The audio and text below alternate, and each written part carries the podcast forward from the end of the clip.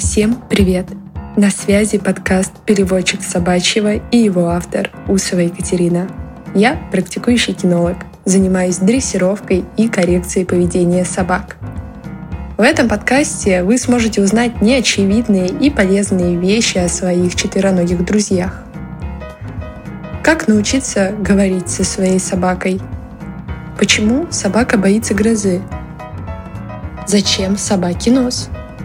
Как правильно воспитать свою собаку? Как быть другом своей собаки?